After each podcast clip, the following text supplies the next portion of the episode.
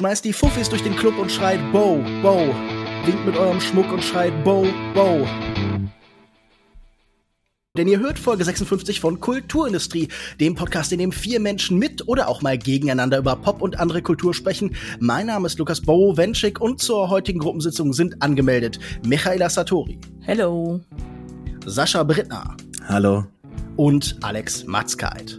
Hallo. Und wir sprechen heute über den neuen Film von US-Regisseur Ari Aster, Bo is Afraid, mit Joaquin Phoenix. Die groteske psychologische Horrorkomödie spaltet die Menschen mehr als seine sicher auch viel diskutierten Vorgänger Hereditary und Midsommar. Ich werde euch nicht zum Film passend nach eurer Beziehung zu eurer Mutter ausfragen, sondern lieber etwas äh, spezifischere Themen anbieten zur Einführung. Alex, bei dir fange ich mal an. Du hast wie schon im letzten Jahr deinen Podcast April hinter dir. Du hast dir sagenhafte 55 verschiedene Podcast-Episoden angehört und wirktest auf mich so ein wenig ernüchtert, wenn ich ehrlich bin. Hat die Podcast-Szene ein Quantitätsproblem? Gibt es einfach zu viel Kram? Braucht man eigentlich noch KI, wenn schon reguläre Menschen so viele Sendungen aufnehmen, dass niemand auch nur im entferntesten eine Übersicht oder Kuration vornehmen kann? Nee, die Quantität ist weniger das Problem. Es ist eher so, dass ich das Gefühl hatte, aber das ist, glaube ich, das typische Los ein wenig äh, von jemandem, der sich sozusagen professionell mit sowas beschäftigt. Äh, du als Filmkritiker, äh, also beruflicher Filmkritiker, kennst das sicher, dass man irgendwann das Gefühl hat, man hat alles schon mal so oder so ähnlich gehört und es variieren vielleicht mhm. noch die Themen oder die Personen oder irgendwie so, aber es ist, aber man giert so ein bisschen nach dem Neuen und ähm, das war, glaube ich, eher dieses Jahr das Problem, dass ich das, also letztes Jahr hat das wirklich für mich äh, den Horizont nochmal ziemlich geöffnet, weil ich viele Sachen gehört habe in eine Richtung, in die ich auch noch nie gehört habe. Und dieses Jahr war es mehr so, dass ich den Eindruck hatte, gut, das, das kennst du, das kennst du, das kennst du. Und ähm, die Innovationen waren halt wenige. Um, aber es gab noch ein paar, also ähm, die mir dann auch gefallen haben. Und ein oder zwei davon habe ich jetzt sogar abonniert eins der Formate, was ich sozusagen vielleicht mal empfehlen würde, weil es hier so ein bisschen ganz gut reinpasst und weil ähm, wir mal einen Comic von Miguel Rubitzky besprochen haben, ist dieses Too Many Tabs Format, was er mit seiner Kollegin macht, wo sie ähm, so einen Laber-Comedy-Podcast haben, aber gleichzeitig irgendwie jeder versucht dem anderen so ein bisschen Trivia ähm, zu vermitteln. Das fand ich ganz nett. Und ähm, ein lustiges Konzept einfach aus Großbritannien fand ich We Didn't Start the Fire. Das habe ich also jetzt auch abonniert. Da ähm, gibt es also jede Woche eine Folge, die sich einem der Zeilen oder Begriffe sozusagen aus dem ähm, Billy Joel Song widmet und sozusagen über den Song die Geschichte des 20. Jahrhunderts erzählt. So. Und das fand ich eigentlich irgendwie einfach als Idee ganz lustig, dass man sich da dran aufhängt. Und dann haben sie halt immer ein Gespräch mit einem Experten, der ihnen dann so ein bisschen die Hintergrundgeschichte da näher bringt. Ich kam auf meine Frage ursprünglich, weil ich hatte Sunset Club gehört, den neuen Podcast von Joko Winterscheid und Sophie Passmann und dachte mir, jetzt ist wirklich der absolute Tiefpunkt erreicht. Sie überlegten noch vor dem Mikrofon, was denn jetzt eigentlich das Konzept ihrer Sendung werden sollte und da äh, war ich dann wirklich so ein bisschen bestürzt. Aber so ist das eben in dem Medienzirkus, da muss jeder mal mit jedem zusammenarbeiten. Und das bringt mich auch zu meiner nächsten Frage. Sascha, du bist der Einzige in unserer Reihe, der die aktuelle HBO-Hype-Serie Nummer eins Succession schaut. Wir nehmen am 24. Mai auf, das Finale der Serie wird am 28. ausgestrahlt. Wir drei sind also sehr, sehr, sehr spät dran. Warum sollten wir diese vier Staffeln, die rausgekommen sind, vielleicht doch noch nachholen? Puh, schwer, das so in so einen kleinen Pitch zusammenzufassen, weil die Serie doch sehr viele Facetten hat, die man äh, interessant finden kann. Es wird häufig so erzählt, dass eine Serie irgendwie gut geschrieben ist und gut gedreht ist, aber hier würde ich das tatsächlich mal so als Hauptmerkmal so beim Verkauf in den Pitch einbauen wollen, weil es gibt wirklich wenig Serien, die so scharfsinnig und scharf irgendwie auch äh, auf den Punkt geschrieben sind, so viele geniale One-Liner, die oftmals einfach so weggeworfen werden, aber ähm, wie so ein Feuerwerk so einfach so dieses gesamte Menü garnieren. Es ist eine Serie, die auch ähm, sehr, sehr wunderbar gespielt ist. Jede einzelne Figur ist perfekt besetzt. Und ultimativ erzählt die Serie natürlich jetzt über diese vier Staffeln auch knackig und bündig so eine Geschichte über ähm, ja nichts, wenn man so will. Also äh, nichts passiert äh, so wirklich, sondern das System, in dem die Figuren agieren, bleibt beständig, egal wie sehr sie versagen oder was sie auch machen, bis zum Schluss jetzt am Ende. Also diese Figuren ähm, sind alle Teil einer großen Familie um eine Figur, die ein Medienmagnat ist, so eine Art äh, Murdoch. Und das Ganze ist auch so ein bisschen Fox News mäßig aufgebaut und äh, Fox Company. Es gibt auch noch weitere Subunternehmen bezüglich äh, äh, Filmstudio und so weiter alles angebaut. Also ist alles sehr offensichtlich, was man hier erzählen möchte. Und diese Offensichtlichkeit wurde so, nachdem man, man kennt das ja so ein bisschen, wenn man so eine Serie verfolgt, so in den Hintergrund gestellt. Man lernt die Figuren kennen, man mag sie auch, man fühlt mit ihnen, so sehr der Vater sie, sie halt eben ähm, ja zurückweist oder auch wirklich schlecht behandelt. Und jetzt so am Ende merkt man, hey, das sind doch nicht deine Freunde. Das sind doch Menschen, die in einem System operieren, das ähm, auf Ausbeutung ähm, aufgebaut ist und Menschen ultimativ schadet. Und diese Figuren treffen jetzt am Ende sehr schlechte, böse Entscheidungen. Und da wird sehr schön gezeigt, dass so dieser Neoliberalismus, ähm, also Late Stage Capitalism, wenn man das so als Schlagwort haben möchte, ist, dass notwendigerweise irgendwie am Ende doch dann zum Faschismus geht. Und ähm, äh, das ist natürlich jetzt irgendwie auch prägnant geworden durch die äh, parallel verlaufenden realweltlichen ähm, Ereignisse und äh, ja, gewinnt auch jetzt so eine neue Brisanz dadurch, dass das ja doch irgendwie jetzt nicht überwunden ist mit der Wahl von, von, von Joe Biden. Und ähm, ja, es ist jetzt sehr spannend, weil es komplett irgendwie ausgehen kann, dass die Welt so fast untergeht, dadurch, dass die Figuren da was gemacht haben, was äh, ganz persönliche Motive hat, aber äh, Konsequenzen für, für alle haben wird. Und wie das so über vier Staffeln so jetzt, ähm, ja am Ende irgendwie kulminiert, ist sehr, sehr spannend zu sehen. Und ganz häufig bei so einer Serie, ich meine, es gibt 40 Folgen insgesamt, das ist nicht so viel. Viele Sitcoms haben viel mehr. Man hat die Figuren sehr, sehr gut kennengelernt und am Ende jetzt ist es sehr selten in der Serie, selbst in sehr guten Serien, dass da nicht mal so, ja, mal so eine Brückenepisode ist oder so, wo dann irgendwie das Finale aufgebaut wird, sondern es ist wirklich jede einzelne Folge hat hier aus allen Rohren geschossen. Mhm. Auf, auf jeder einzelnen Ebene äh, des Department, bei, bei der Produktion, jedes einzelne Department war wunderbar. Also es ist, es ist schwer jetzt über die Serie zu reden, was sie so großartig macht, ohne was zu spoilern, was ich euch ja jetzt nicht äh, tun möchte. Aber ähm, es ist eine Serie, die eine sehr, ja, sehr, sehr viel zu sagen hat über, über unsere Zeit heutzutage. Es, ist, es klingt so banal. Nee, das ist ja völlig okay zwischendurch hier revolutionäre Töre, Töne von Sascha. Wir singen am Ende alle zusammen die Internationale, aber es gibt natürlich auch noch andere Musik. Michaela, noch bis Ende September läuft Beyoncés Renaissance Tour, ihre neunte große Konzerttour und auch Taylor Swift ist unterwegs auf den Bühnen der Welt auf ihrer Eras Tour und du hast beide gesehen, also zumindest in kleinen Teilen auf TikTok. Und dich würde ich gerne fragen, wie ist denn die Erfahrung, solche Mega-Events äh, in einer Zeit, in der jeder seine Smartphone-Kamera draufhält, so ein umgekehrtes Panoptikum und man denselben Moment aus immer neuen Winkeln auf die For You-Page bei TikTok gespült bekommt?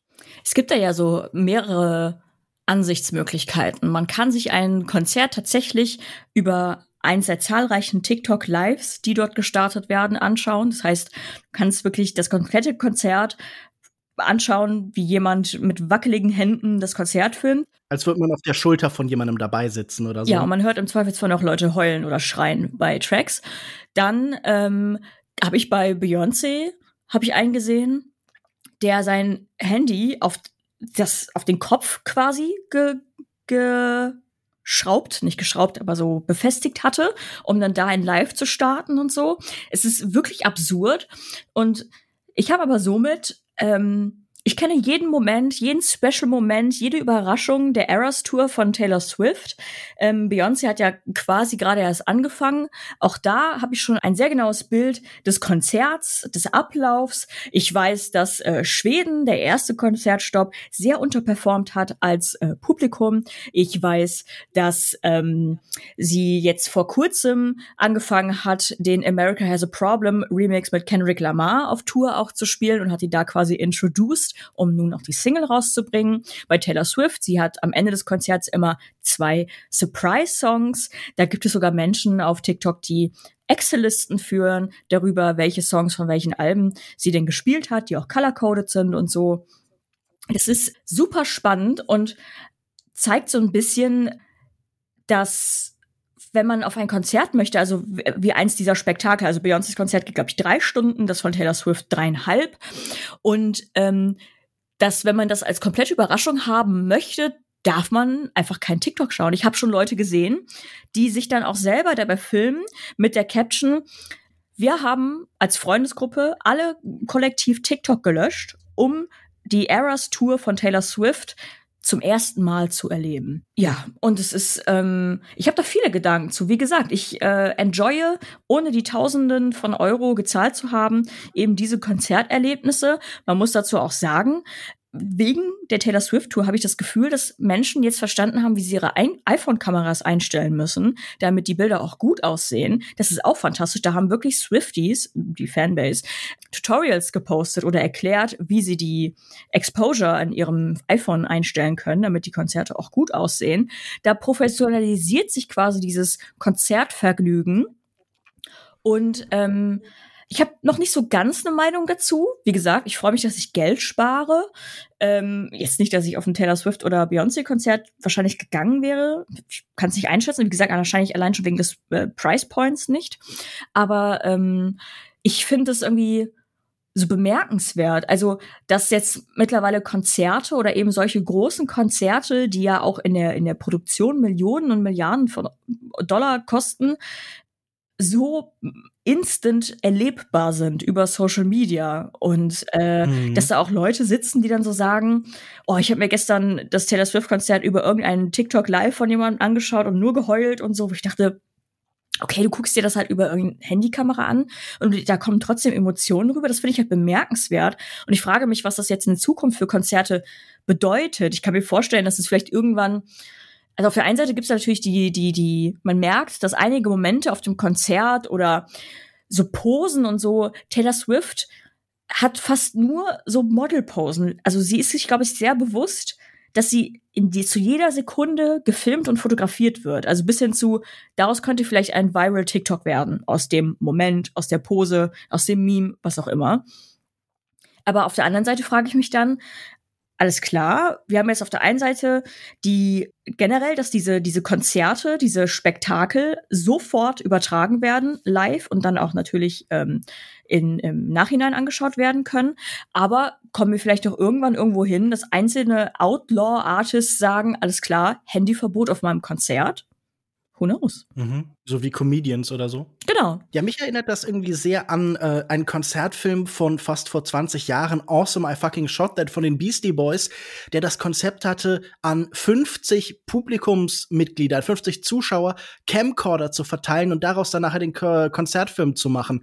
Und das scheint jetzt einfach der neue Standard zu sein, oder? Naja, und wir können uns ja gewiss sein, dass ähm, sowohl die Beyoncé Renaissance Tour, wahrscheinlich nächstes Jahr irgendwann, als auch die äh, Taylor Swift Tour nochmal auf irgendeinem Streaming-Service auftauchen werden. Bei Taylor Swift zum. Beispiel waren es bisher alle Touren, die sie hatte, die dann irgendwo auf einem als Konzertfilm veröffentlicht wurden.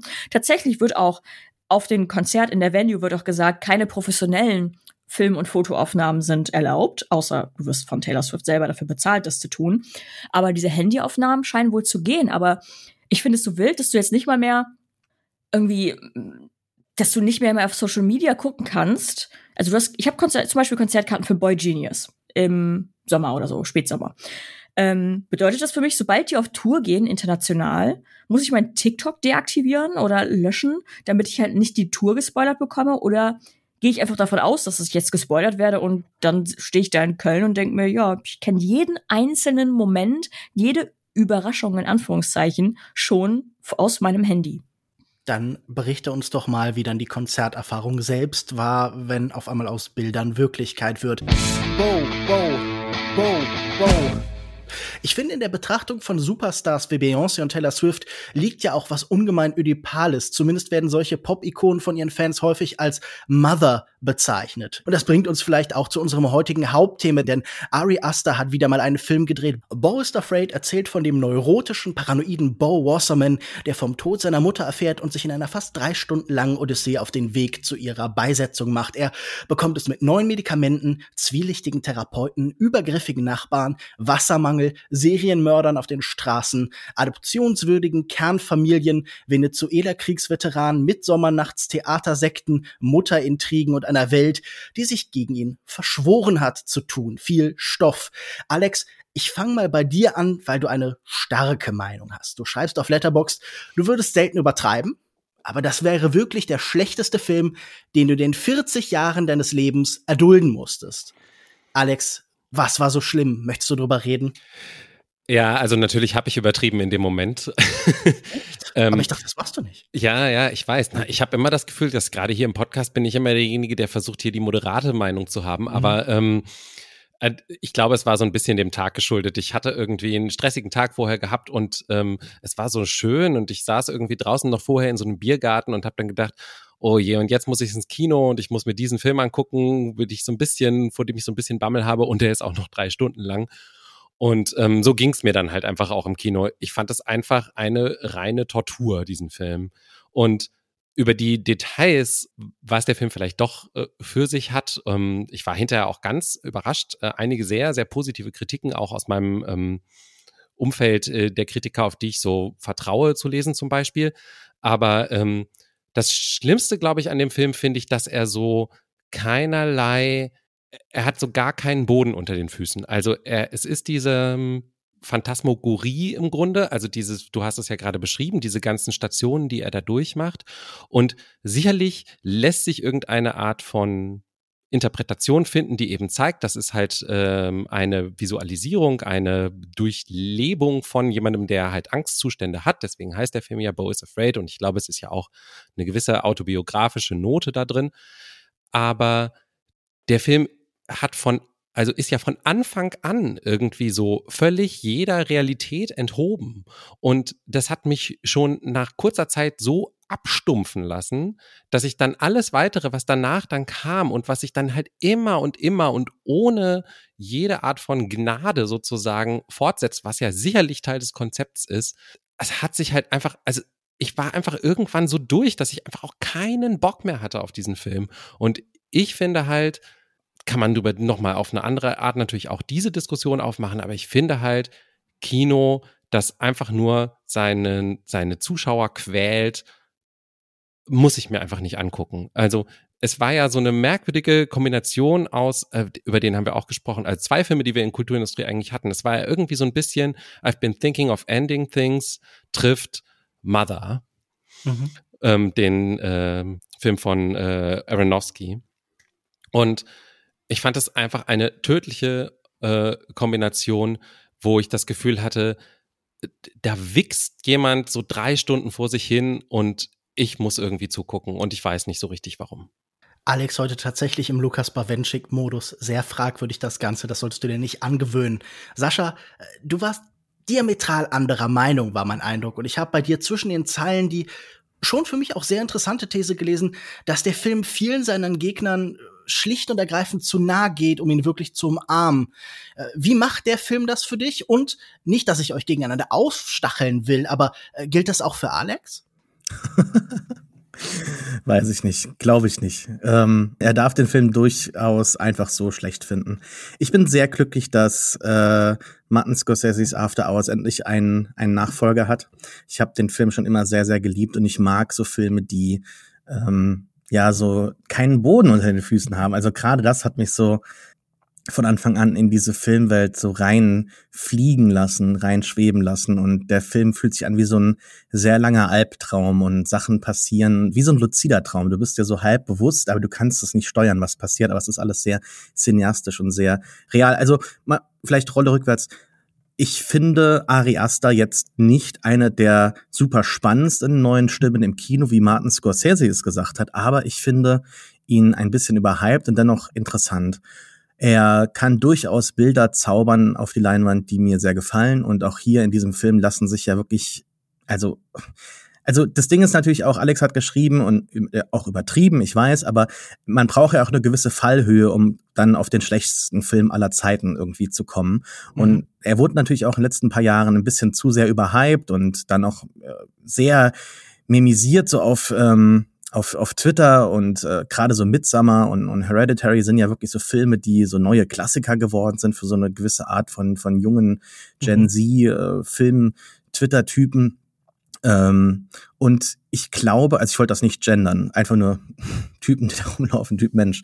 Ähm, und ich, ich, ich glaube, dass er jetzt mit diesem Film äh, etwas gemacht hat, was man so heutzutage kaum noch finanziert bekommt und auch sonst früher relativ schwierig finanziert bekommen hätte. Es ist ein Film, der tatsächlich sehr idiosynkratisch ist, sehr self-indulgent und ähm, alles, was Alex gesagt hat, stimmt in gewisser Weise. Aber ich fand das einfach so beeindruckend, dass da jemand wirklich diese Chance genommen hat, die ihm wahrscheinlich nur einmal im Laufe seiner Karriere gekommen ist und so einen ganz großen ja, einfach, mal so take a big swing, ne? Also einfach mal versucht hat, ich probiere jetzt was Riskantes und es wird wahrscheinlich scheitern, und ich finde eigentlich nicht, dass er gescheitert ist. Äh, das, was er probieren wollte, ist ihm sehr gut gelungen, eben, was Alex bereits schon gesagt hat, diese Angstzustände von Anfang an zu visualisieren und dann halt eben diese Figur auf einen Trip zu schicken. Ähm, ich finde, es gibt bei dem Film sehr viele ähm, Punkte, wo man sich ihm annähern kann, wo er auch selbst sich offenbart und Anschlussmöglichkeiten bietet.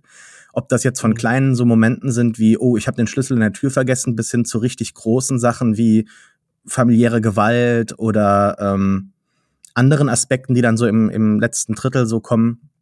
Äh, ich, ich glaube aber, dass der Film tatsächlich ähm, vielen von den Kopf stößt.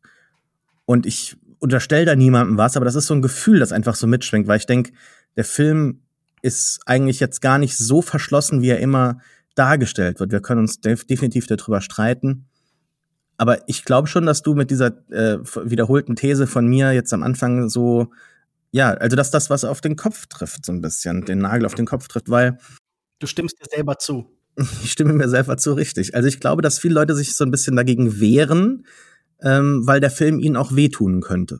Hm. Und ähm, dass sie vielleicht in diesem Film auch etwas über sich selber rausfinden könnten und sich dadurch selbst schützen und irgendwie so, ja, abschalten mental, um, ja, nicht vielleicht von dem Film tatsächlich berührt zu werden.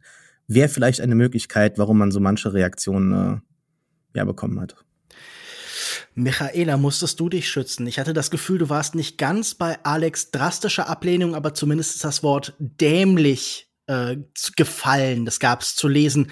Äh, was genau macht den Film für dich dämlich und wie hätte man denn diese Dämlichkeit vermeiden können? Ja, das war vielleicht, ja, was heißt, nee, es war eigentlich meine Emotion zu diesem Film, wo ich einfach raus bin und mir so dachte, also nicht mal auf so ein, als wir Titan besprochen haben, das war ja auch einfach ein What the fuck-Film. Das war ja einfach What the fuck. Du gehst aus dem Film, aus dem Kino raus und denkst dir so, was war ich sehend? Das war bei dem Film ähm, Bo is Afraid, wollte das auch quasi, wollte das auch zeigen oder wollte das machen. Aber das hat's nicht so ganz geschafft. Und ich finde es so interessant, dass ähm, Sascha zum Beispiel sehr äh, gesagt hat, dass man da bei dem Film potenziell was hätte fühlen können oder dass manche Leute diesen Film nicht mögen, weil sie dann sich schützen müssen vor diesen Gefühlen. Und ich habe mir in meinen in meinem Fazit auch notiert, ähm, ich habe leider nichts gespürt. Und ähm, das ist insofern, ist es jetzt erstmal kein generelles Qualitätsurteil, ob ich etwas spüre oder nicht bei einem Film. Aber der Film hatte viele Aspekte, die eigentlich bei mir hätten hitten können. Ähm, um ein bisschen in die Selbstoffenbarung zu gehen, Mommy Issues is a thing. Ich habe keinen Kontakt zu meiner Mutter. Und das ist so ein ähm, bis zum gewissen Punkt ähnliche nicht so ganz die gleichen Punkte wie bei Bo, aber es geht so in eine ähnliche Richtung. Und dementsprechend saß ich dann da und ich saß auch mit meiner Begleitung äh, und äh, die, die meinte auch nur irgendwann so ähm, nach dem Film zu mir, oh, ich habe mir zwischenzeitlich gedacht, oh fuck, äh, jetzt hier so ein Mummy-Issue-Film und was auch immer und habe kurz hingeguckt zu dir und dachte mir so, okay, müssen wir uns jetzt Sorgen machen? Kurz, nein. Ähm, und ich habe mich natürlich auch gefragt, warum das so ist. Und ich glaube, weil dieser Film so viel Spektakel ist und so viel Subtext und so viel Phantasmen und äh, Surrealismus und dass ich viel mehr darauf ähm, versteift wurde, so Kunst zu machen, ist für mich persönlich wenig bei den Gefühlen rumgekommen. Also da waren keine, in Anführungszeichen, raw emotions. Zum Beispiel bei Hereditary haben wir ja diesen einen, auch memeträchtigen ähm, Ausraster ähm, am Essenstisch, wo die Mutter halt mhm. ihren Sohn anschreit. Nicolette. Genau. Richtig? Richtig. Ja. Und das ist das, was ich meine mit diesen, diesen, diesen Raw Emotions. Und das gab's da für mich irgendwie nicht, weil das der ganze Film so eine sehr lange, verkopfte, intensive Theaterinszenierung war. Ähm, und alle standen auf ihrer auf ihrem, auf ihrem Punkt, auf ihrer Line, haben ihre Dinge so ähm, intoniert, wie sie es intonieren sollten. Und es war alles sehr konstruiert. Natürlich bietet dann dieser Film dadurch, dass es halt so viel Subtext ist, ex extrem viel Interpretationsspielraum. Das heißt, wenn man möchte, kann man den Film natürlich ewig um drei Tage interpretieren wollen und sich überlegen, was von diesen Filmsegmenten oder von diesen Segmenten in diesem Film war jetzt real, was war vielleicht eine paranoide ähm, Einbildung von Bo, wie viel davon ist tatsächlich geschehen und was nicht welches, welches Krankheitsbild kann man in Bo rein interpretieren? So, das, das bietet der F Film schon sehr viel. So dann auch die Ebene mit dem Wasser, also dass er äh, Wasserman heißt, dann generell, dass Wasser immer wieder ein Thema ist, bis hin zur letzten Sequenz, ähm, wo er quasi auf dem Wasser schwimmt in dieser der prozessmäßigen mhm. Szene. Und ähm, da geizt Ari Aster nicht. Also ich glaube, man könnte da schon ein Pro-Seminar zu machen in einem Filmstudiengang. Ob man den mag oder nicht, kann man natürlich sagen. Aber für mich, wie gesagt, kam dann, obwohl das natürlich ein sehr hard-hitting Thema war, nicht mehr so viel rüber, weil es viel zu verkünstelt und verkopft war. Abschlusssatz ist, ich glaube, Ari Aster hasst Mütter und kleine Schwestern. Mittlerweile, wir haben drei Filme, wo eben diese beiden Rollen meistens äh, tot sind oder auf grausame Art und Weise sterben Ariasta, you need therapy. Ich hätte noch eine Nachfrage. Ich will Lukas gar nicht jetzt äh, reinkrätschen. Deine Meinung ist auch wichtig, aber ich hätte eine Nachfrage an Michaela. Yes. Und zwar möchte ich dir gar nicht jetzt absprechen, eine Fähigkeit, sich in Figuren reinzufühlen, aber könnte es auch sein, dass es ein sehr männlicher Film ist, ein sehr männlich geprägter Film und die Perspektive so auf diesen Konflikt mit der Mutter dann nochmal irgendwie auch sehr ähm, sehr, ja, sehr eng ist. Das hatte ich auch überlegt ähm, und das könnte natürlich mitspielen. Also wenn ich jetzt zum Beispiel an sowas wie Lady Bird denke, also das war der zweite Film, der mir dann so sofort natürlich als Vergleich kam, Thema Mummy-Issues, dann dachte ich mir so, ey, Lady Bird kann ich mir einfach nicht angucken, wenn es mir gar nicht äh, so gut geht, weil ich heule halt komplett durch. Ähm, dann ist natürlich die Frage, okay, kann ich mich vielleicht besser mit Lady Bird ähm, als weiblich gelesene Person, was auch immer, aufgewachsen und ähnlicher das Verhältnis äh, zwischen der Mutter und ihr, äh, kann ich mich da eher identifizieren. Ähm, das kann sein, das kann natürlich komplett mitspielen. Das will ich gar nicht ähm, äh, verneinen. So, ähm, ich würde aber trotzdem sagen, dass wenn dieser Film so hard-hitting sein sollte oder so eben diese Themen behandelt hat, mit denen ich mich ja eigentlich auf dem Papier sehr gut identifizieren kann, ähm, äh, fand ich es nur bemerkenswert. So, also der Film hatte das Potenzial, ähm, mich zu mhm. zerstören, hat es aber nicht ausschöpfen können. So, und das kann äh, ein Me-Issue sein, aber ich würde auch viel einfach dem Film vorwerfen, viel zu verkauft und verkünstelt gewesen zu sein. Ich würde euch allen hier in der Hinsicht zustimmen, dass ich glaube, das ist ein Film, der zwei Dinge gleichzeitig tut. Er ist zum einen obskurantisch, kaum zu erklären und ich würde sagen, darüber hinaus ist er auch komplett übereindeutig und festgelegt. Und ich glaube, das muss kein Widerspruch sein. Ein kurzer Schritt zurück. Ich glaube, ähm, diesen ganzen Diskurs um, sagen wir, diese neue Schwundstufe des Horrorfilms, der heute vorherrscht, beschreibe ich für mich immer mit so einer ganz einfachen Formel. Kluge Horrorfilme stellen sich dumm. Und das gilt natürlich auch andersrum. Und ich glaube, Ari Aster ist schon ein sehr vordergründiger Filmemacher, ein sehr offensichtlicher, ein manchmal fast so ein bisschen plumper und naiver Filmemacher. Sicher Eigenschaften, die man positiv und negativ bewerten sein muss. Ich finde, das muss nichts Schlechtes sein, aber äh, dieser Film hier verliert sich an so große Künstlergesten. Also wenn du sagst Pro-Seminar, Michaela, dann sage ich ja, sicher möglich, aber in diesem symbolischen Maximalismus würde ich eher diese typischen Bo is Afraid Explained, Ending Explained YouTube-Videos, so Infotainment-Videos, äh, Essays anschauen. Das schien mir irgendwie das, wofür er gemacht ist. Das muss ich sagen, das erkenne ich schon an so frühen Sequenzen. Er läuft durch die Stadt und natürlich ist das Ganze, was im Kommenden passieren wird, in allem, was wir in dieser Stadt da, diese seltsame urbane Hölle für ihn, wird das vorweggenommen. Also da ist zum Beispiel schon das Boot vom Ende irgendwie von einem kleinen Jungen äh, als Fernsteuer Modell und das sind so typische Sachen, die werden da platziert, damit da Fans, damit da Nerds sich dran abarbeiten können, so wie das vielleicht früher in Serien für Fantheorien platziert worden ist. Und für mich fühlen halt diese ganzen Künstlergesten, die er da ansammelt, die er auch mit einer gewissen Kraft vorträgt, der ist ja auch begabt da drin und ähm, aber sie fühlen sich für mich wahnsinnig abgegriffen an, ab. Das sind so Sammlungen von Motiven der jüngeren Kunst- und Filmgeschichte, vorgetragen im Brustton der Überzeugung und was sich dann in der Summe als so wilde, surreale Idiosynkrasie präsentieren will, ist dann leider so eine Nummernrevue von Kunst- und Horrorklischees, die Kritiken und auch die, die wir hier gehört haben, sind alle voll von Vergleichen. Wir haben schon Charlie Kaufman gehört, das war für mich auch am naheliegendsten. Wir haben auch Darren Aronofsky, den hatte ich auch auf dem Bingo-Zettel. Ich würde noch relativ beliebig in den Mixer werfen. Michael Haneke, David Lynch, Roman Polanski, ein bisschen Odyssee, eine Prise Ödipus,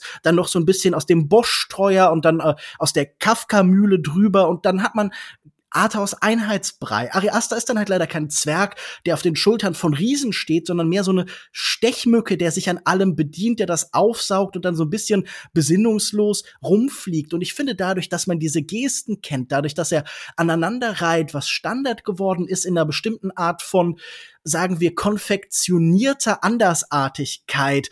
Das fühlt sich dann für mich sehr unpersönlich und seelenlos an, auch wenn es irgendwie so ein Seelenstriptease sein. Da ist Ari Aster mehr wie Michael Bay. Vielleicht nicht der naheliegendste Vergleich, aber ich habe das Gefühl, Michael Bay ist immer ein Kondensat der Zeit. Der ist eigentlich keine eigene Stimme, sondern er konzentriert bestimmte Strömungen, die in der Luft liegen. Und so erlebe ich auch Ari Aster. Es gibt auf jeden Fall Aspekte, die ich loben möchte. Ich finde, er hat äh, bemerkenswertes Timing an vielen Stellen. Ich finde diese Großstadt-Episode am Anfang ganz interessant, auch wenn es so ein bisschen mich an so diese anti-urbane Fox News Programmpropaganda erinnert. Also da hat man schon sehr große Angst vor Armen und so weiter. Klar, das ist die paranoide Perspektive. Aber insgesamt ist da für mich sehr wenig zu finden. Also ich kam danach heraus und habe gedacht, wenn ich jetzt kein Pro-Seminar machen möchte, dann habe ich da einfach nicht so viel draus mitgenommen. Ich fand das jetzt auch keine Quellenerfahrung wie äh, Alex. Ich hatte hier und da Spaß, ich habe gelacht, aber es war einfach so ein bisschen leer und unbefriedigend. Aber das hast du doch gerade gemacht, oder nicht? Was denn? Einfach, naja, einfach mal aufgezeigt, welche Einflüsse da vorhanden sind und gesagt, ey, diese Aneinanderreihung finde ich nicht gut. Also das, das ist doch irgendwie, finde ich, finde ich eine schwache Kritik. Das musst du mir jetzt kurz erklären. Naja, du hast ja jetzt einfach mal gesagt, okay, ich sehe das und das und das und das ist einfach nur aneinandergereiht und das macht man heute sowieso, everything is a remix und hin und her. Und, und das ist dann jetzt die Kritik, dass du damit nicht connecten kannst, weil es schon mal irgendwie da war und andere besser gemacht haben? Nein, das ist natürlich keine starke Kritik. Das ist erstmal nur die Feststellung, dass ich das Gefühl habe, er starrt so in diesem Künstlergestus. Also ihm gefällt das eher, sich irgendwie in diesen Momenten, in dieser Konstruktion zu verlieren, als irgendwie mit zum Beispiel seiner Figur zu arbeiten. Ich würde sagen, wenn ich einen zentralen Kritikpunkt rausarbeiten müsste, dann diese unglaubliche langweilige Passivität dieser Figur. Also das heißt, wir werden zusammen mit Bo Wasserman, der ja auch komplett zurückhaltend und in sich gekehrt und auch in seinem Körper eingesperrt gespielt wird von einem Joaquin Phoenix, der seit dem Joker viele von diesen so ein bisschen stuntartigen Performances macht. Und wie an so einer Kette oder an Marionettenfäden mit dieser Figur da durchgeschleift werden, ist nicht so interessant, weil ein Charakterdrama, wo im Kern kein Charakter steht, sondern nur die Außenumrisse von dem, was diese Figur sein sollte, sind für mich einfach zu wenig. Also ich glaube, das ist einfach etwas, das für mich nicht Ja, aber die Passivität hat. definiert doch die Figur im Kern. Also das kann ich jetzt überhaupt nicht nachvollziehen. Du kannst ja jetzt nicht sagen, es ist, äh, du kannst den Film ja nicht dafür kritisieren, was er versucht zu tun. Und das sogar relativ gut. Das kann ich natürlich schon. Also ich finde auch, man kann sagen, dass das eine dumme Idee das ist zu machen. Und äh, es gibt übrigens auch bestimmte künstlerische Konzepte, wo ich sage, sehen, das sollte man auch nicht wollen. Du, du kannst das schon, ich werde dich nur nicht lassen. Oder ich werde zumindest mal versuchen, dir äh, zu widersprechen. Nein, das ist ja auch okay. Ich, wie gesagt, das ist ja auch kein Film, bei dem ich leidenschaftlich dagegen bin oder so, sondern ich finde ihn einfach so ein bisschen unspektakulär in dieser Hinsicht. Pass auf, es gibt ein Kernbild, wo ich, wo, wo ich auch gedacht habe, okay, jetzt kann der Film tatsächlich diesen großen Moment, den Michaela irgendwie so erwartet hat, diese großen Gefühle äh, erreichen. Und dann tut das doch nicht. Und jetzt ist die Frage, spoilern wir den Film, ja oder nein? Ja, mach mal, also. Ich beziehe mich auch gern auf das Ende. Also das ist, das ist ja der Moment, wo man dann nach drei Stunden Odyssee wirklich das Gefühl hat, okay, er hat jetzt alles hinter sich gelassen, er ist befreit und dann kommt er nochmal dann vor Gericht quasi. Er fühlt sich die ganze Zeit sowieso schuldig, mhm. er ist ein Feigling und er, er nimmt nicht Verantwortung für sein ganzes Leben. Er hat natürlich auch mal hier und da positive Erfahrungen, aber er lernt nicht daraus. Und dann ist er da am Ende in diesem Beiboot. Und dieses Beiboot hat einen Motor, der kaputt geht. So, und er ist also dort festgefangen und möchte sich aber unbedingt befreien aus dieser Situation. Er möchte fliehen, er möchte fliehen und er schafft es nicht, obwohl halt dort die Paddel rechts und links sind. Und das ist halt die Lektion, die er nicht lernt. Und das äh, ist äh, im Kern dieser tragischen Figur ganz wichtig, eben, dass ja, er eben nichts lernt mhm. und weiterhin von diesem Trauma halt geprägt ist und daraus nicht rauswachsen kann. Und eben dieser passive ähm, Protagonist ist, der halt nur reagiert auf das, was um ihn herum passiert. Und die Sachen, die um ihn herum interpret äh, äh, äh passieren, anders interpretiert als als als halt ein neurotypischer Mensch. Und das mal so als ähm, Erfahrung visuell so kunstvoll wirken zu lassen, auch an so die Aneinanderreihung der, Inf äh, der, der, der Einflüsse, die du so aufgezählt hast, die so ineinander überfließen und ähm, manche Sequenzen einbauen, in denen man sich so richtig drin verlieren kann. Und ja, da kann man sich zwischenzeitlich mal fragen, okay, was macht denn hier gerade die Sache, was passiert denn da so? Aber da finde ich jetzt, ich, ich bin halb als Lehrer Person des öffentlichen Lebens. Nicht, dass ich mich irgendwie jetzt anschicke, irgendwie besonders cool zu sein, aber es kann ja auch mal sein, dass hier jemand zuhört, der, wo ich denke, der sollte nicht zuhören. Deshalb werde ich heute nicht aus dem Nähkästchen plaudern. Außer dass ich dieses Catastrophizing Thinking, also dass man so katastrophisiert beim Denken und irgendwie so bei, bei Station 5 oder 6 oder 28 ist von dem Unheil, das man sich gerade ausgedacht hat, und man eigentlich bei Schritt eins hätte merken müssen, Moment, stopp, das ist ja total unwahrscheinlich, das würde gar nicht passieren. Und wie man sich da so in diesen Sequenzen, die dann auch nicht aufhören, drin verliert und die Figur auch selbst drin verliert und die Figur auch völlig zu Recht jegliche Merkmale von sich selbst verliert, sondern nur noch sich darüber definiert und auch darüber definiert wird. Das finde ich schon sehr beeindruckend gemacht. Ich will ja einfach nur argumentieren mit dem wunderbaren Franz Kafka, der ähnliche Welten entwirft, der auf ähnliche Weise von der Bedrängnis des Menschen in der modernen Welt erzählt, auch in seinen psychologischen Dispositionen, aber der ihn immerhin zugesteht, sich zu wehren in irgendeiner Form. Und dieses Wehren kann genauso menschlich und lächerlich und falsch sein. Und es ist aber irgendwie immer wieder so ein Dagegenknüppeln, sich in zum Beispiel der Prozess auf die Bühne stellen und Reden schwingen, sich Verbündete suchen.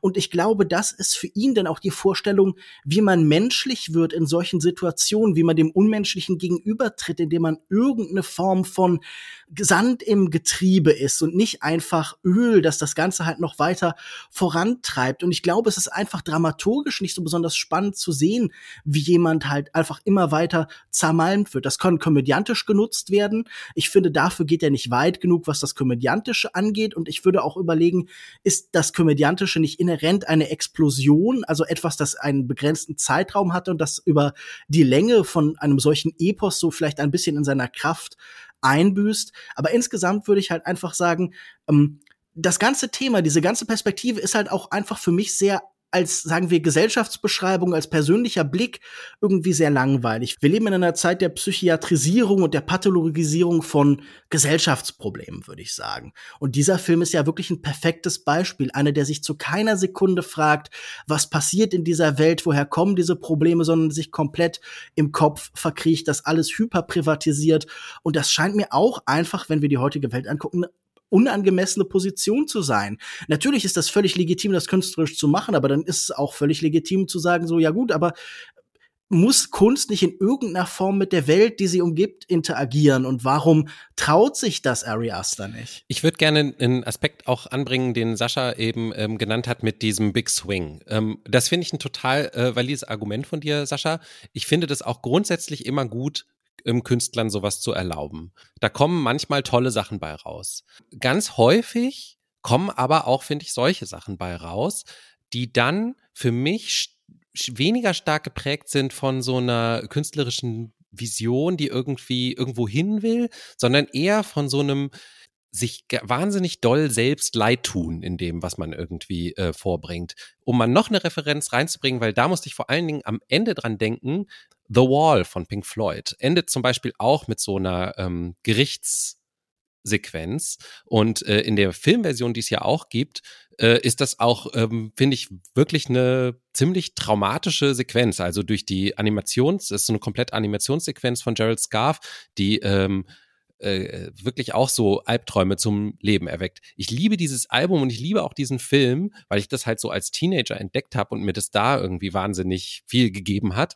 Aber ich sehe das heute auch so ein bisschen kritisch, weil das auch genau ähnlich diese Merkmale hat, die sich dann in späteren Werken von Roger Waters übrigens ähm, fortgesetzt haben, bis zu seiner heute äh, politisch sehr, sehr äh, fragwürdigen Haltung ähm, natürlich, dass es halt auch da schon anfing. Und das ist ja sogar der Keim des ganzen Albums, dass es so dieses, oh weh mir, ich tue mir leid und äh, jetzt ähm, mache ich einfach mal ein zwei Stunden langes Konzeptalbum mit zugehöriger Bühnenshow dazu, wie leid ich mir tue und was für ein ähm, schlimmes Leben ich habe. Und ich finde, dass das, das ist so dieses, was ich vorhin meinte, auch mit dem Wichsen, ja. Also das ist wirklich so dieses, äh, man hat nicht den Eindruck, da wird ein künstlerisches Statement gemacht, sondern der, der Künstler nutzt seine, sein Cachet, was er irgendwie aufgebaut hat. Und by the way, ich habe die beiden Filme nicht gesehen, äh, weder Hereditary noch Midsommar, ähm, um dann äh, was zu machen, was was zwar sehr persönlich ist und ein Big Swing ist, was aber, wo ich immer das Gefühl habe, es sagt außer seinem, sein, dieser, dieser Nabelschau halt nichts aus. Das scheint aber ja nicht der Fall zu sein, denn es gibt ja wirklich genug Leute, die es ansprechend finden und die darin etwas finden. Also ist es vielleicht auch einfach so, dass wenn man sowas, so ein größeres, äh, persönliches, künstlerisches Projekt umsetzt, dass man damit halt einfach riskiert, dass man ähm, viele Leute nicht anspricht. Und das finde ich dann wiederum okay. Ich habe ganz kurz die Frage, ist da nicht einfach so viel drin, dass man was finden muss? Also es ist doch gar nicht möglich, da nichts drin zu finden, weil halt tausend Milliarden Angebote sind.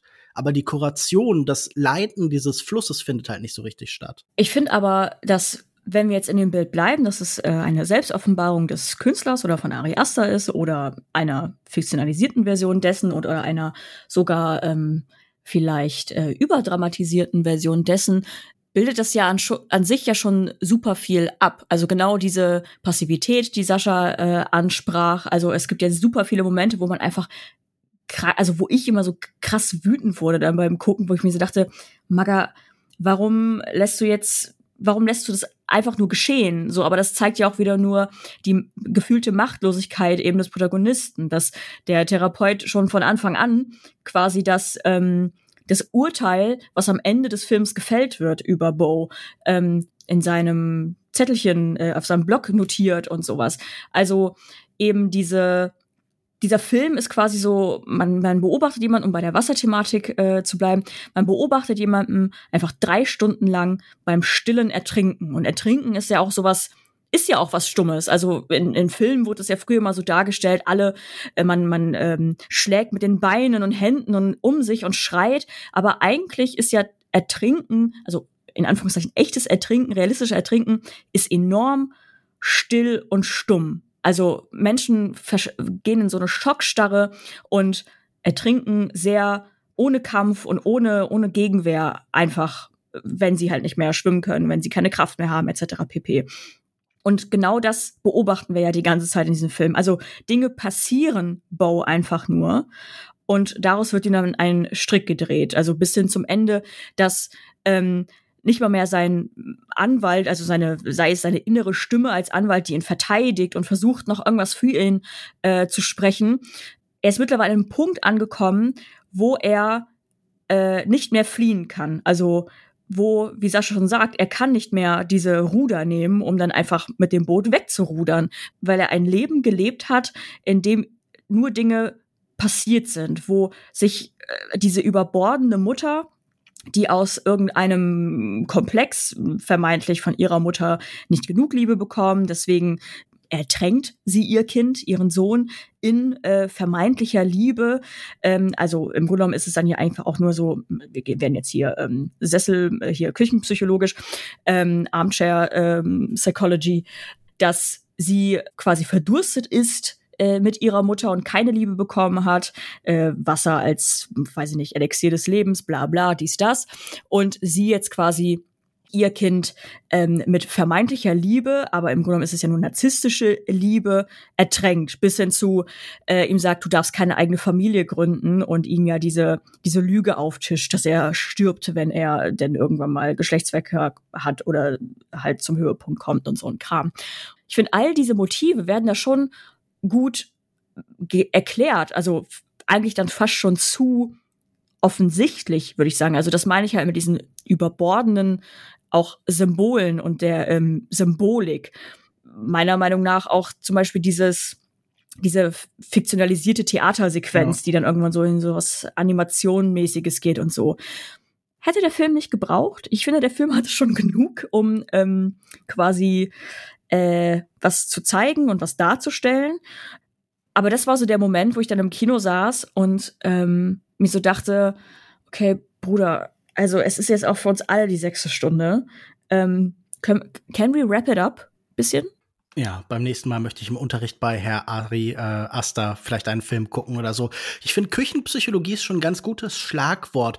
Ich dachte, hier ist vielfach so die Logik großer Zahlen, so eine Sehnsucht nach dem Allgemeinen. Denn all diese Themen, die wir hier schon angesprochen haben, Trauma, familiäre Ängste, ein Gefühl von Machtlosigkeit, das sind schon auch die Pathologien der Gegenwart, oder? Also da wird sehr unmittelbar einfach aufgegriffen, was sowieso in der Luft liegt und das Medikamentenabhängigkeit, ja. Ja, genau. Also das Künstlerische ist aber irgendwie halt nicht, ist ja in der Regel eigentlich ein Weiterführen, Weiterdenken, ein neues Land erschließen, statt halt irgendwie in dem Strom von dem, was ohnehin schon schon passiert, mitzuschwimmen. Und ich habe auch das Gefühl, er, er trägt dann eigentlich gar nicht so viel dazu bei, außer diesen halt, diesen zeichenüberladenden Nerd-Surrealismus, der nicht in der Lage ist, aufzuzeigen, was im Alltäglichen verborgen liegt, sondern der eigentlich so das Gegenteil davon macht. Also der verzerrt und überspielt, was eigentlich passiert, mit so einer sehr stillosen Stilisierung. Also ich fand auch, und das ist vielleicht etwas, das mir den Film hätte aufgeschlossen oder das mir Freude erlaubt hätte.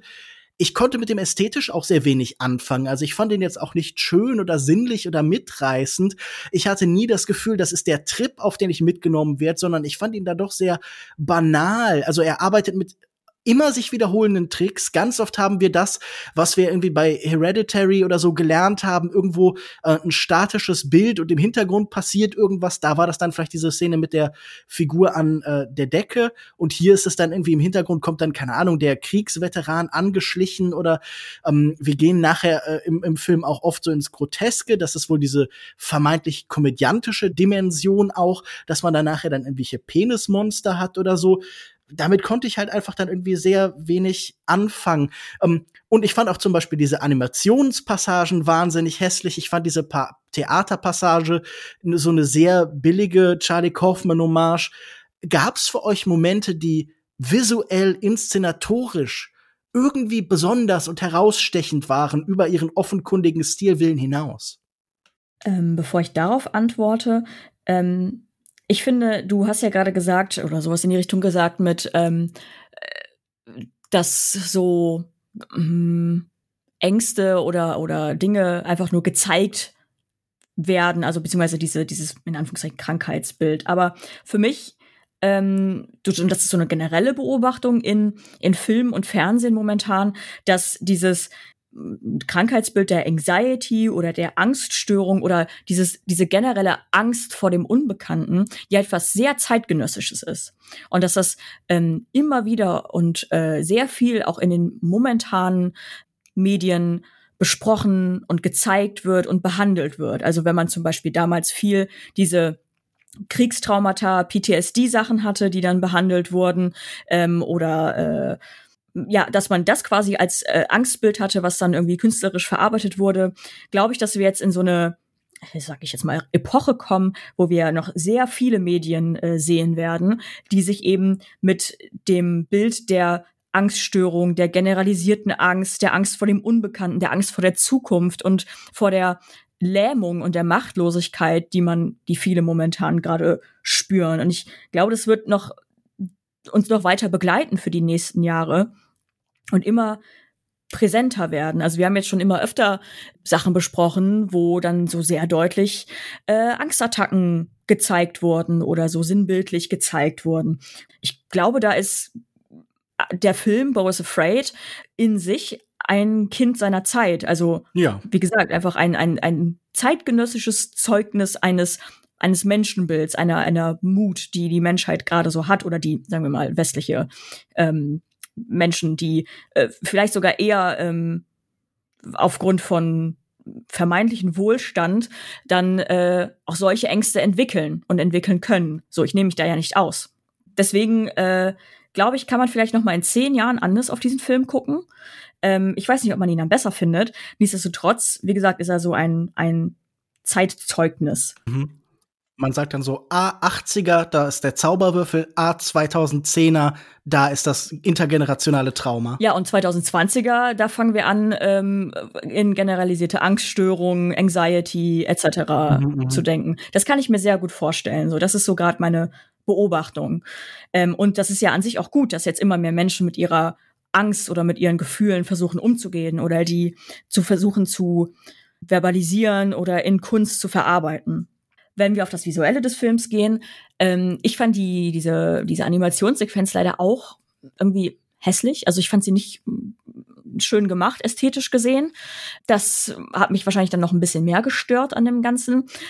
Mich hat aber sehr beeindruckt äh, der quasi erste Teil des Films, wo er in seinem, in diesem Gefahrenviertel, also da, wo er seine Wohnung hat, ähm, äh, da durchläuft und so und das so alles super schmutzig, dreckig und überall lauert Gefahr und so. Das ist ja eigentlich offensichtlich nur eine eine gefühlte Wahrheit, die wir gerade durch seine Augen sehen. Also überall lauert die Gefahr, lauern Gefahren Menschen und das ist ja diese diese Angst vor allem. Das fand ich sehr eindrucksvoll dargestellt. Natürlich war es sehr over the top, aber das gefiel mir ja irgendwie ganz gut, weil das der Moment war in dem Film, so relativ am Anfang halt, wo ich ähm, mir wirklich dachte, Digga, wenn das jetzt noch weitere zwei Stunden so geht, kriege ich gleich eine Panikattacke. Weil ich finde, das war visuell sehr gut gelöst und ähm, auch äh, generell von der von der Stimmung her. Also alles war dreckig, eklig, beklemmend. also wo er in der Badewanne sitzt und über ihm hockt ein Mensch, der fast droht, auf ihn zu fallen, so. Das fand ich, ähm, das hat mich visuell. Es war auch so eine, war einfach immer zu viel von allem auch gleichzeitig. Ja, das fand ich auch, glaube ich, das Beste. Das hat sehr gut gewirkt. Also ich habe seit Jahren nicht so gelacht wie in dieser Szene im Kino. Und, und alles danach war halt wieder super polished, so weil dann sind wir halt wieder irgendwie in diese in diese Welt des des eigentlich der Reichen gekommen, so und des, seiner, seines eigentlichen Aufwachsens quasi. Eine Szene, die ich visuell bemerkenswert und fast schon ein bisschen weird fand, war diese Szene, wo er so ein Uber nimmt oder so hitchhiked zu seiner Mutter. Das war so fucking weird und deplatziert und ich fand diese Szene auch visuell komplett deplatziert. Ich weiß nicht, was, ob, ob ihr wisst, was ich meine. Es waren nur wenige Sekunden, wo er da halt neben diesem Geschäftsmann sitzt und zu seiner Mutter gefahren wird. Das hat mich visuell irgendwie so rausgehauen. Ich, ich kann nicht sagen, wieso wahrscheinlich, also weil man gerade so viel Scheiße gesehen hat und so viel Chaos, so viel Schmutz, Dreck, Tod, mhm. Verderben und dann sitzt er da einfach neben diesem legit Office Boomer, der ihn einfach zu seiner Mutter fährt. Und dann ist so, ciao Belko. Du warst irritiert von so viel Realität und Normalität. Genau, und genau diese visuellen ähm, oder generell diese Momente, die so plötzlich so Hardcore Realität zeigen oder wo man denkt, okay, wir sind jetzt gerade wieder in der Realität, also wir laufen jetzt nicht mehr durch den Wald, durch irgendein so inszeniertes Theaterstück. Ich finde, diese Sachen haben immer wieder visuell gekickt und ich fand die auch sehr klar und deutlich gewählt. Also ich habe sofort gecheckt, so, okay, wir haben gerade einen ganz harten Cut und wir haben gerade vielleicht die Möglichkeit, die Realität zu sehen, nachdem wir irgendwie eine Stunde lang, anderthalb Stunden lang komplett nur aus Bows Augen alles gesehen haben. Naja, ich fand doch schon noch einige Sachen schön, die ihr bereits genannt habt. Ähm, die Animationssequenz, äh, gerade diese Momente fand ich irgendwie schön, so, weil, weil Animation ja auch irgendwie sehr viel reduziert, so auf die Wahrnehmung, auf, auf das Wichtigste. Also man sieht nicht mehr das, das ganze Wasser, sondern man sieht nur noch so ein paar Striche und ähm, äh, das, das fand ich irgendwie dann in, in dem Moment, in, in dem sich Bo zu diesem Zeitpunkt dann im, in, in seiner Reise halt so befand, äh, äh, schön eingeworfen, überhaupt die ganze Reise. Ich glaube, in den Begleitmaterialien hat er, äh, also Ari Aster das zusammengefasst als irgendwie Herr der Ringe Reise zu deiner Mama oder sowas. Und, und dieser Odyssee-Aspekt hat mir gut gefallen, weil zwischenzeitlich kam so der Gedanke, wäre es vielleicht nicht auch besser so eine kleine Miniserie geworden. Es gab Gerüchte, dass der Film irgendwie vier Stunden im Originalcut hat.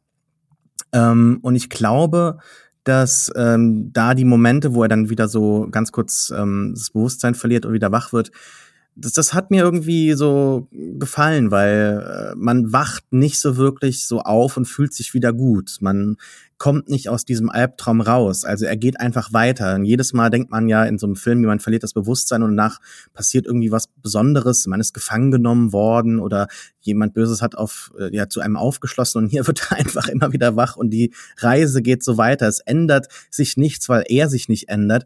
Und das war dann doch irgendwie ein schöner inszenatorischer Griff. Ansonsten würde ich auch natürlich dieses erste Drittel besonders hervorheben wollen, aber auch dieser, ähm, dieser zweite Horrortrip da bei den Leuten, die ihren Sohn verloren haben. Da finde ich auch einfach das Production Design sehr schön. Dieses Haus, aber auch diese einzelnen Zimmer dann, wie das abgetrennt ist. Dieser Wohnwagen, der so ins Haus reingebaut ist irgendwie oder sieht fast so aus, als wäre der ins Haus reingefahren.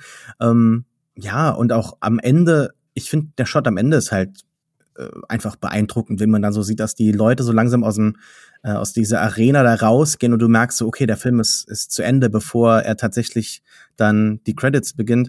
Also sehr, sehr viele Sachen, auch dieses Haus, äh, wie verschachtelt das ist, äh, wie so ein Labyrinth, dass, dass er nicht so wirklich navigieren kann in diesem Haus der Mutter, wo es auch einzelne Räume gibt, die ihm gar nicht bekannt sind. Ne? Und ähm, dass die Mutter dann auch in diesem Haus dann stirbt und er sie umbringt. Also da könnte man jetzt sehr, sehr ins Detail reingehen. Ich glaube, das ist jetzt an dieser Stelle auch in unserem Podcast nicht mehr gefragt, aber ähm, da möchte ich den Film unbedingt nochmal sehen, um da nochmal so mehrere Ebenen, glaube ich, äh, zu erfahren, die sich einem dann so eröffnen, wenn man dann so ein Gefühl für den Film hat und weiß, wo die Reise hingeht und dann einzelne Sachen halt nochmal besser aufschnappen kann. Aber ja, es ist äh, gerade dieses erste Drittel, wo diese Angstzustände einem ganz präsent ja. werden oder die Menschen, die dann so im Haus verschwinden und äh, die Tür ist zu und er steht davor äh, oder auch dieses ängstliche Zurückblicken äh, in dem Wissen, man macht gerade etwas, was, was nicht so gut ist, aber man hofft, dass es trotzdem irgendwie passiert, obwohl man schon mehrere Erfahrungen gemacht hat, wo man weiß, genau da passiert jetzt das Dumme und man probiert es trotzdem und es passiert dann auch das Dumme. Also das, das da habe ich mich irgendwie sehr wiedergefunden, äh, wie wer das bildlich einfängt. Ähm, fand, fand ich schön. Jemand wie Ari Aster wird ja auch viel unter verschiedenen Labels, wie zum Beispiel Elevated Horror, besprochen. Aber dieser Film ist dann ja doch eine Weiterentwicklung oder ein neuer Schritt in seiner Karriere. Er wird vielleicht mit dem humoristischen, das in den früheren Filmen war, schon ähm, angelegt war, noch mal expliziter. Habt ihr das Gefühl, diese ganze Thematik, die in den letzten Jahren schon so viel besprochen wird, entwickelt sich durch diesen Film weiter? Ist das ein neuer Schritt für Ari Aster? Ist das ein neuer Schritt für Elevated Horror? Oder ist das nur mehr vom Gleichen? Was war euer Eindruck? Für mich war der Film gar nicht Horror. So, also ich verstehe, warum er ähm, glaube ich, hin und wieder noch als Horror bezeichnet wird. Oder wenn das jetzt, also als ich die Karten gekauft habe, stand da auch irgendwie Horror. Vielleicht auch, weil einfach Ari Aster oft damit ähm, ähm, in Verbindung gebracht wird und so. Ähm, aber ich ich versuche gerade, das irgendwie mit anderen Horrorfilmen, die ich so in letzter Zeit gesehen habe, zu vergleichen. Also diese ganzen, äh, wie heißen die, Insidious-Filme oder letztens, ähm, ich weiß nicht, ob ihr den gesehen habt, Barbarian der auch so ein ähm, in Anführungszeichen elevated Horror ist mit so Comedy-Elementen und so episodenhaft und bisschen ins Absurde gehend ja. und und mit so einem Hollywood MeToo-Missbrauchsbezug noch so ganz vage in, in, einer Episode. Genau, also so super viele Ebenen in diesem Film sind und äh, oder Megan äh, kann man auch als ähm, Horrorfilm sehen oder wurde glaube ich sogar als Horrorfilm bezeichnet, äh, den wir auch besprochen haben und ich finde es spannend, dass das dieses Genre gerade so präsent ist. Also, dass das Horror genannt wird. Also, das ist ja nicht so ein Nosferatu-Grusel, den man so hat, sondern es ist halt eher so ein Haha lol, Maschine, süße Maschine singt Bulletproof von Sia. Ähm, oder jetzt hier, keine Ahnung, ein riesiger Pimmel auf einem Dachboden. Ich muss sagen, ich finde das Genre, auch wenn es ein bisschen durchgelutscht ist, finde ich es weiterhin spannend und ähm, bin gespannt, was noch so alles kommt oder ob es sich, und ich habe so das Gefühl, es spielt sich so langsam aus, die Kassette, ob es irgendwann wieder einen Punkt gibt, wo wir uns einfach nur noch gruseln dürfen. Aber derbe. Alex, gibst du Ari Aster beim nächsten Mal noch mal eine Chance, trotz diesem dramatischen Erlebnis? Ach, Klar, auf jeden Fall. Ähm, wie gesagt, ich kenne die anderen Filme nicht. Ich könnte mir gut vorstellen, dass die auch okay sind. Dieses ganze Elevated Horror-Ding war für mich immer schon vor allen Dingen so ein Marketing-Terminus eigentlich. Ich weiß gar nicht, wer das geprägt hat, aber ich glaube, es ist halt einfach dieses Ding, da ist jetzt eine Generation von äh, Menschen erwachsen, für die Horror durch die Postmoderne ganz normal zum Kanon der Filmlandschaft gehört und deswegen halt auch Horrorfilme machen können, die dann ein gleichaltriges Publikum, was sonst auch Arthouse-Filme gucken würde, ebenfalls anspricht. So. Und dann kann man das halt irgendwie so unter so einem Sammelbegriff zusammenfassen, aber das gibt dem Horror jetzt keine neue Qualität dadurch, würde ich sagen. Ähm, solche Filme gab es, glaube ich, immer schon ähm, durch, die, durch die Filmgeschichte hindurch. Also insofern ist das im Grunde nichts Neues. Es es ist halt nur irgendwie in einen anderen Kontext eingebettet worden und dann vor allen Dingen durch dieses, äh, durch diese Produktionsfirma A24 halt auch ganz gut ausgeschlachtet worden, glaube ich, um sich zu positionieren innerhalb eines Marktes. Und ähm, insofern, ja. wenn Ari Aster jetzt mal wieder einen Film macht und ähm, die, die einhellige Meinung von Leuten, denen ich vertraue, ist, dass der Film sich lohnt, dann würde ich mir den natürlich auf jeden Fall wieder angucken, klar. Ja, mir scheint die bemühte Verquickung von Horror und Arthouse immer wie die Kombination von äh, Christentum und Rock. Christlicher Rock ist vielleicht keine optimale Gemengelage. Ähm, Sascha, ist hier eine Weiterentwicklung zu sehen? Geht Ari Aster in eine neue Richtung? Was erwartest du in Zukunft von ihm? Ich finde schon. Also das ist definitiv so auch ein Move gewesen, der ihn äh, äh, so ein bisschen befreiter macht. Also ich äh, erlebe den Film als Befreiungsschlag auch. Und nochmal zu Elevated Horror, ich, ich finde, das ist ein fürchterlicher Begriff, sowohl in die eine als auch in die andere Richtung. Die, die ganze Diskussion ist mhm. ausgelutscht, haben wir schon festgestellt, finde ich auch völlig richtig. Ähm, der Begriff ist auch äh, dämlich und ähm, ein guter Horrorfilm ist ein guter Horrorfilm, Punkt. Und es gibt natürlich auch manche andere Filme, die Genre miteinander vermischen und dann vielleicht auch Horrorelemente mit einbauen. Und dann kann man dann irgendwie nochmal dann irgendwie so einen Begriff erfinden wie Art Horror, ohne den halt irgendwie erklären zu müssen, weil er irgendwie alles bedeuten kann und nichts und oftmals eher auch nichts bedeutet. Und äh, dann kann man so ein paar Filme zusammenfassen, die in letzter Zeit rausgekommen sind, eben hauptsächlich von A24. Aber da gibt's ja auch gute und schlechte Horrorfilme. Und äh, also ich habe zum Beispiel letztens Evil Dead Rise gesehen und, und das war nochmal so ein Horrorfilm, der ähm, sich vielleicht ganz normal wie, wie Lukas das mal gesagt hat, dumm liest, aber dann doch irgendwie nochmal viele Sachen äh, drin hat, die einen überraschen können, wenn man nochmal genauer drüber nachdenkt. Und dann so diese anderen Filme, die sich dann schlauer schicken, als sie eigentlich sind und dann irgendwie Horror mit einbauen, um sich irgendwie an so ein Publikum anschmiegen zu wollen, das ist alles eklig. Und die Leute, die das feiern, die finde ich genauso blöd oder, oder unsympathisch wie diejenigen, die es dann halt runterreißen und sagen, nee, ich will äh, mein, meinen Gore haben, ich bin ein Gorehound und ich, ich nur, nur die alten 80er Streifen sind die, die, die was Gutes zeigen.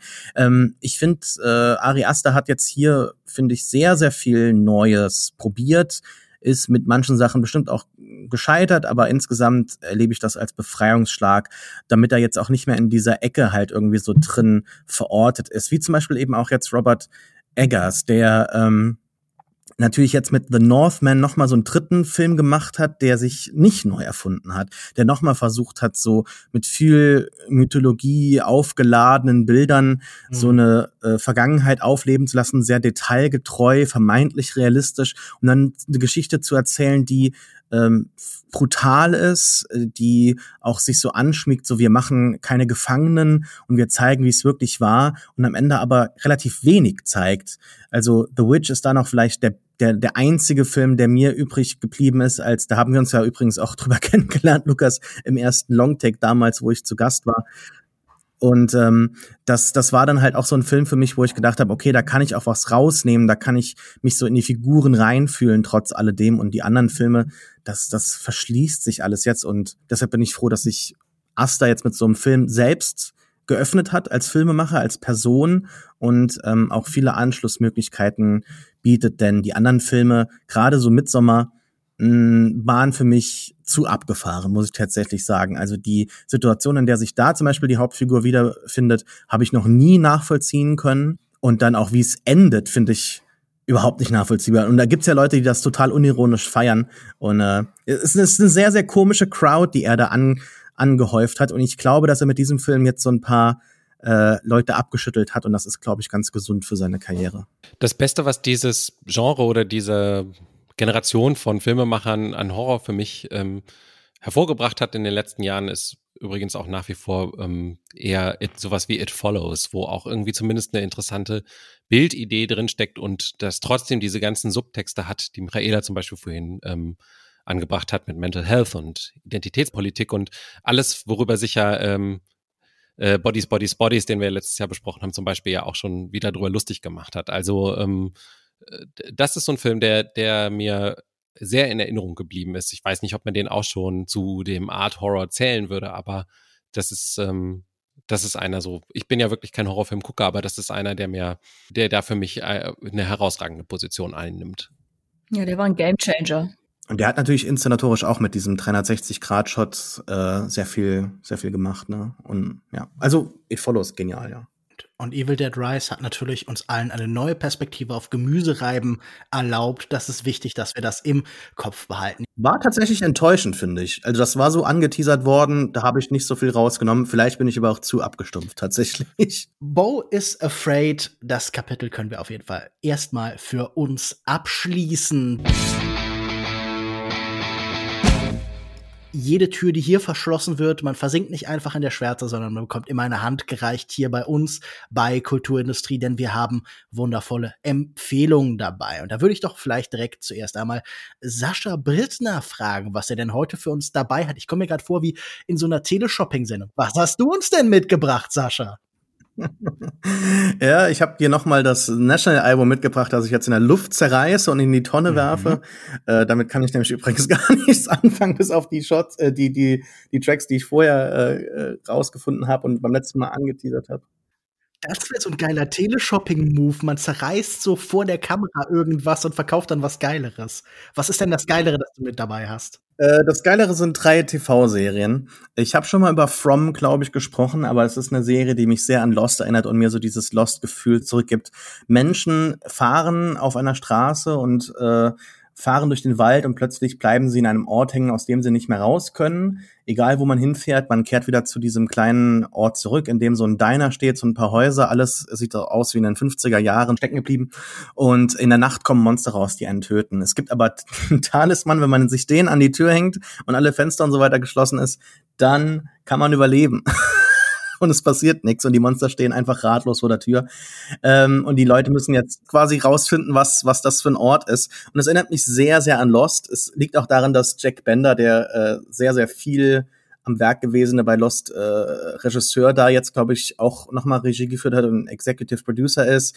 Harold äh, Perigno spielt auch nochmal jetzt hier mit als in der Hauptrolle. Ähm, schreit nicht mehr Walt, sondern irgendwie andere Sachen. Also ganz, ganz tolle Serie, die auch un unglaublich brutal ist. Also wenn da jemand stirbt von diesen Monstern getötet, dann ist es sehr, sehr krass und sehr, sehr cool. Passiert leider nicht oft genug. Andere Serie, wo auch Leute feststecken, ist Silo, eine neue Apple Plus Serie, wo Menschen in einem, ja, Silo feststecken in der Erde, so ein bisschen Fallout-mäßig und nicht wissen, weil 150 Jahre oder so vergangen sind, zwischenzeitlich eine Revolution passiert ist, wo alle Sachen aus der Vergangenheit verbrannt wurden, ähm, feststecken und nicht wissen, was ist jetzt draußen, denn die haben so ein Fenster nach draußen und da sieht man dann eine kaputte Landschaft, alles ist äh, verbrannt und alles ist äh, verdorben und so weiter, bis auf ja, dann äh, geht eine Figur raus. Ähm, also wenn man ausgestoßen wird aus, der, aus dieser Community, dann soll man rausgehen und dann diese Kamera, die das Bild nach innen beamt, äh, äh, sauber machen. Und dann wird man so nach und nach vielleicht rausfinden können, dass da doch irgendwie alles draußen okay ist und die Menschen da vielleicht in diesem Silo feststecken aus anderen Gründen. Und eine letzte Serie, die nichts mit Menschen zu tun hat, ist Prehistoric Planet. Die fängt jetzt, was ist heute für ein Tag? 25. Ich glaube, morgen fängt sie an Dinosaurier auf Apple Plus, zweite Staffel, beste Dinosaurier-Serie aller Zeiten, beste Bilder, die man sich vorstellen kann, alles über Dinosaurier, was man schon immer wissen wollte. Also wer Dino-Fan ist, der muss unbedingt Prehistoric Planet auf Apple Plus gucken. Fantastische Animationen, lebensechte Dinosaurier, also auf aktuellstem Stand, mit Federn natürlich wunderbar, wunderbar. Also die erste Staffel hat, hat mir wunderbar gefallen. Es gibt jetzt schon erste Clips, die genauso das, das weiter produzieren. Ähm, bin, bin sehr, sehr angetan. Und wenn Sie jetzt anrufen, kriegen Sie das alles für nur 19,99 zum Superpreis von 19,99. Aber halt, das ist noch nicht alles. Alex, was hast du für uns mitgebracht? Ich möchte gern die Tradition fortsetzen, ähm, die ähm, Sascha und ich glaube Michaela in den letzten zwei Sendungen ähm, angefangen haben, King. nämlich ein Album zu empfehlen, das noch gar nicht erschienen ist. Und bei mir ist das ähm, das äh, neue Album von Peter Gabriel. Das wird I.O. heißen, also I äh, slash O, also in out, aber auch Io, der Mond äh, des Jupiter. Und äh, das ist das erste ordentliche Album von Peter Gabriel seit 20 Jahren. Ab das Album, was er damals gemacht hat, äh, war wichtig für mich. Und ich finde, alle Songs, die er bisher aus diesem Album vorab veröffentlicht hat, und er veröffentlicht nämlich äh, einen Song mit jedem neuen Vollmond, sind sehr gut, sind wirklich auch besser als alles, was er in den letzten Jahren so irgendeinen komischen Klassik-Arrangements und anderen Dingen, äh, mit denen er so rumgespielt hat, äh, fabriziert hat. Wirklich gute Songs. Peter Gabriel wieder in ähm, immer noch in absoluter Topform äh, in zu seinem in seinem späten Alter jetzt. Aber leider weiß niemand, wann dieses Album ähm, wirklich erscheinen wird. Es gibt ähm, auch noch keinen, man kann das noch nicht pre-saven irgendwie auf äh, Streamingdiensten oder sowas, denn äh, er will ja wirklich jetzt diese Songs so Stück für Stück anfangen rauszuhauen. Er ist jetzt schon auf Tour, also ich weiß auch irgendwie, es, es passt irgendwie alles nicht so richtig zusammen, aber das ist halt irgendwie wieder lustig. Peter Gabriel, er macht halt, was er will, er kann machen, was er will, also veröffentlicht er jetzt ein Album halt mal so, Song für Song, das ist ganz schön, man kann sich halt jeden Monat mit einem neuen Song beschäftigen und wie gesagt, ich finde sie alle äh, ziemlich gut, die bis jetzt draußen sind und ähm, möchte euch nur raten, mal reinzuhören und dann hoffentlich irgendwann kommt auch dieses Album I.O. und dann werde ich hoffentlich es nicht in der Luft zerreißen müssen, so wie Sascha. Aber das war immer noch nicht alles. Michaela, was hast du für uns dabei? Äh, ich habe eigentlich nur ein Buch, aber ich möchte in einer Side Note ein zweites Buch äh, erwähnen oder slash empfehlen. Nämlich, ähm, wenn euch so surreale und ähm, Erzählungen und unzuverlässiger Erzählerin äh, gefällt bei Büchern.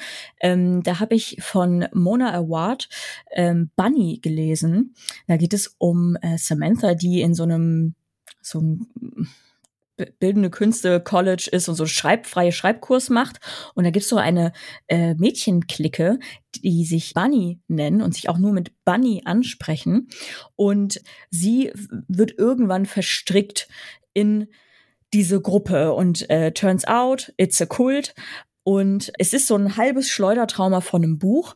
Aber ähm, falls das jetzt jemand hört und Bo's Afraid ganz okay fand oder halt eben solche ähm, unzuverlässigen Erzählstränge gut findet, ähm, ist das ein gutes Buch. Das Buch, was ich aber eigentlich äh, empfehlen möchte, ist von R.F. Kwang, äh, Babel ähm, auf Englisch mit dem Beisatz or the necessity of violence oder sowas, Arcane or the necessity of violence, äh, gibt's aber auch auf Deutsch.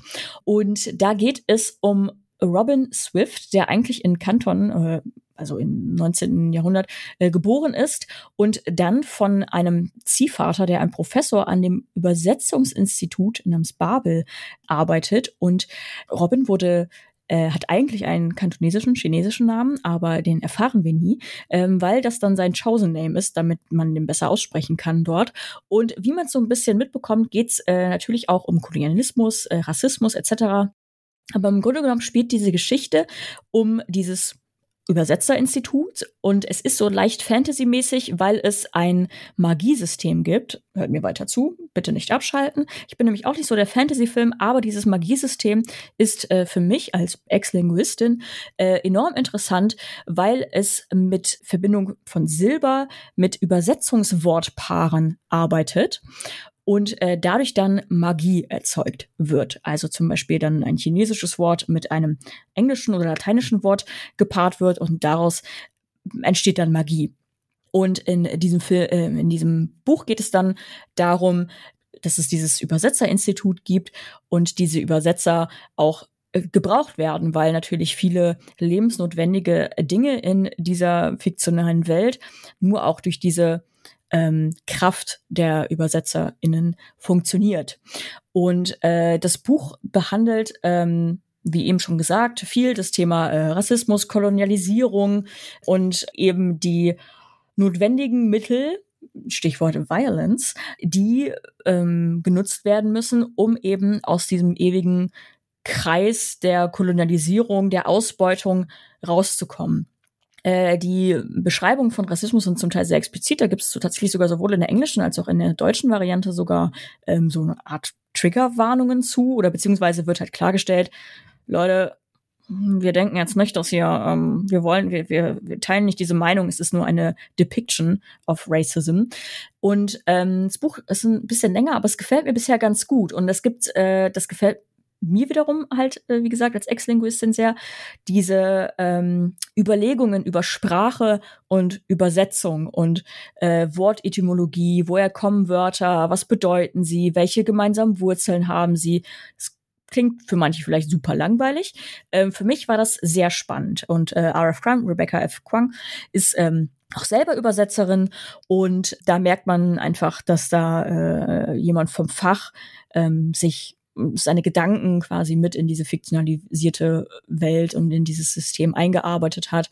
Und äh, das finde ich sehr spannend. Babel von R.F. Kwang. Ja, sehr interessant. Ich habe vor kurzem Greek Lessons von Han Kang gelesen, die wir ja auch hier schon in der Sendung hatten, die auch so eine Geschichte über Sprache und den Rückzug in Sprache, wie man im Titel schon erkennt, behandelt. Vielleicht ist das ein gutes Ergänzungsbuch, aber das möchte ich nicht empfehlen, denn meine Empfehlung stammt vom Dogfest München. Und da habe ich einen sehr interessanten Film gesehen, den neuen von dem äh, Regieduo André Krummel und Pablo Ben Jakov. Die hatten zuletzt Lord of the Toys gedreht über einen YouTuber namens Adlerson und seine seltsame Subkultur um ihn herum von Menschen, die äh, aus einem narzisstischen Drang heraus so ins Internet drängen, die sichtbar werden wollen und eine ganz ähnliche ähm, Absendung aus der Welt des Narzissmus gibt es diesmal mit ihrem neuen Film Goldhammer über einen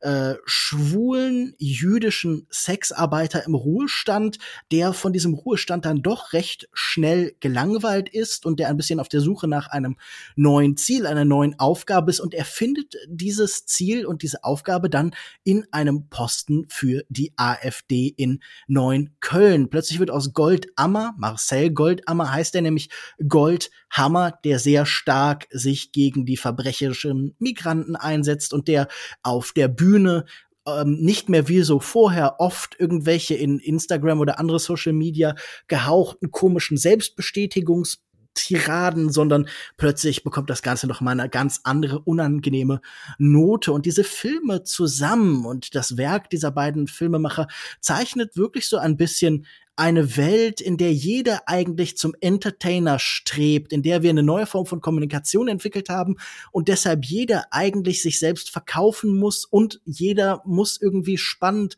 sein. Als Ich AG muss jeder unterhalten. Und das ist irgendwie ganz faszinierend, wenn man sich anguckt. Viele von diesen großen konservativen rechten Medienpersönlichkeiten sind ja auch irgendwie so Grifter, die anderswo gescheitert sind. Also ich denke an vielleicht ähnlich angelegte Figuren wie Ben Shapiro oder sowas. Auf jeden Fall haben wir hier dann den, der eigentlich in all seinen klassischen Identitätsattributen überhaupt nicht in diese Richtung passen würde. Jemanden, der sehr darin aufgeht, einfach weil, ja, die Wahrnehmung und das Geld und der Respekt hier eben dann doch stimmen. Und ich finde das als Porträt sehr spannend. Am Anfang war ich so ein bisschen skeptisch, wer ist das, warum sollte ich mir das anschauen? Aber mit der Zeit ähm, wird zuerst deutlich, dass hier eine Verwandlung stattfindet und dann wird deutlich, dass hier keine Verwandlung stattfindet, dass eigentlich nur zwei Aggregatzustände ineinander übergehen, die sehr, sehr ähnlich sind. Und das finde ich ganz bemerkenswert als Betrachtung unserer Zeit, unserer Gegenwart. Damit sind wir am Ende der Sendung. Vielen Dank fürs Hören. Empfehlt uns überall weiter. Wir findet uns zum Beispiel auf Twitter unter Kultindustrie. Wir sind dort auch einzeln vertreten. Sascha at Reef, Alex at Alex Matzkeit, Michaela at Mihatori und ich unter Kinomensch. Außerdem haben wir diverse andere Accounts überall. Zum Beispiel, äh, Michaela, möchtest du nicht deinen Goodreads-Account pluggen? Da heiße ich auch Mihatori, as always. Geht da rein, folgt mir. Ich will auch sehen, was ihr alle lest. Ja, tauschen wir uns doch alle über Bücher aus. Das kann nicht schaden. Gibt's noch irgendwelche Abschlussworte von jemandem? Ari Aster soll aufhören, kleine Schwestern zu töten. Ari, es reicht. Genug kleine Schwestern getötet. Vielen Dank fürs Hören. Tschüss und bis zum nächsten Mal. Ciao. Tschüss.